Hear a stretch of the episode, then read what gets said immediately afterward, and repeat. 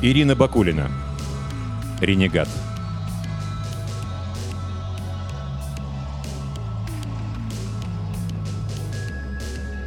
Девочка явно пришла издалека.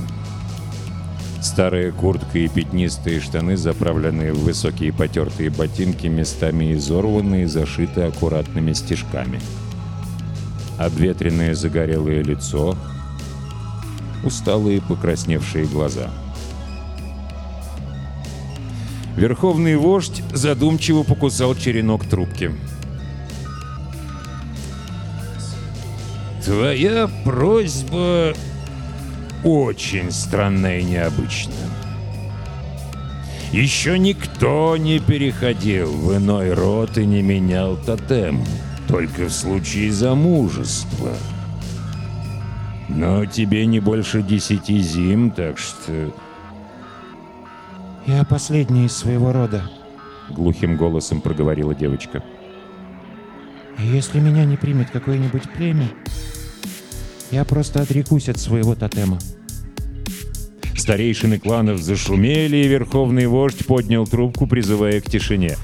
«Послушай, дитя, совету надо знать, кто твой тотем. Почему ты не хочешь назвать его?»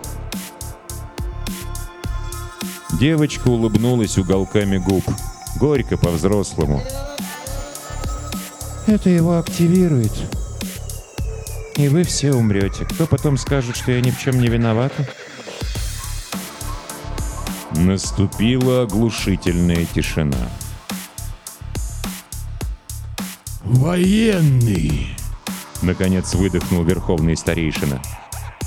«Твой тотем военный?» Девочка медленно кивнула. «И где он сейчас?» Я оставила его там, возле горы с двумя вершинами. Он в гибернации. «А что?» Верховный вождь сдвинул брови, уже догадавшись, но все-таки спросил. «Что случилось с твоим племенем?» Он убил их всех, ровно сказала девочка. Сначала воевал только с нашими соседями, а потом в нем что-то сломалось, и он стал убивать всех. Я долго думала, почему он не убил меня вместе со всеми. А потом догадалась. Чтобы остался хоть кто-то, кто мог бы им командовать. Вернее, обслуживать. Девочка судорожно вздохнула и сжала кулаки. Мы долго шли, а потом я скомандовала к гибернации, и он вдруг послушался. Но он ждет. Ждет команды на активацию, а если проснется сам? Он же сломанный, я этого не хочу. Я хочу, чтобы он выключился на совсем. А если ты его выключишь, ты умрешь вместе с ним, как последний из его рода. Верховный вождь так куснул черенок трубки, что тот едва не треснул. Теперь все понятно. Девочка шмыгнула носом, и из ее глаз покатились слезы. «Братья мои!» Верховный старейшина обвел взглядом совет. «Вы все знаете, что у меня растут пятеро сыновей и младшая дочь, которой минуло десять зим. Они будут рады новой сестре, а я буду рад еще одной дочери». Девочка закрыла лицо руками и разрыдалась. «Рот экскаватора поддерживает твое решение, вождь», — заявил кряжестый широколобый старейшина лет сорока с большими жесткими даже на взгляд ладонями.